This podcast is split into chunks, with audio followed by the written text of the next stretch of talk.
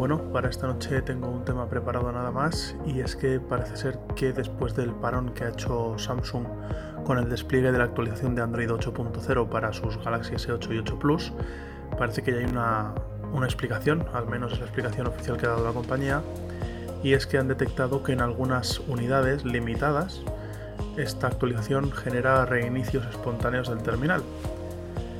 Entonces aquí hay dos puntos de vista. Uno es muy bien, habéis encontrado un fallo, paráis el despliegue de esta actualización para que no haya más usuarios afectados.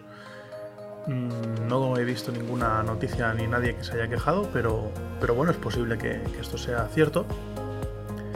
Y bueno, al final es un, fin, que en teoría es bueno para el usuario, ¿no? Porque prefiero tener Android 7 con un móvil estable que un Android 8 que que separa el dispositivo. Pero Aquí viene el punto de vista crítico y es que después de unas cuantas betas del programa, del programa ¿cómo se llamaba?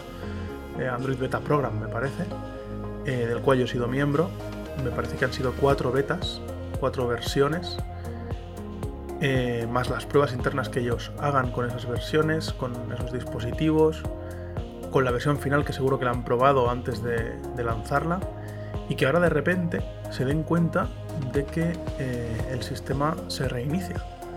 Pues ostras, eh, si en esas cuatro betas no se ha reportado este error, una de dos, o, o metéis cosas de última hora, es decir, Samsung pone cosas de última hora en el sistema, sin el suficiente control de calidad y a lo mejor tendría que haber sacado otra beta más, o aquí falla algo.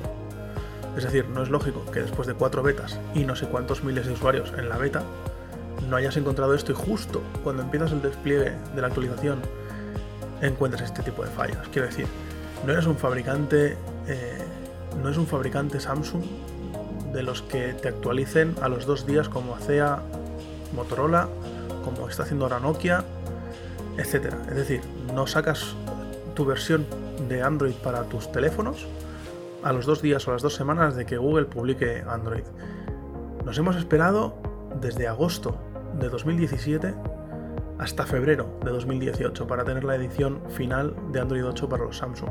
Y ahora encuentran, un fallo de, que se reinician los teléfonos. Ostras, deja bastante que desear.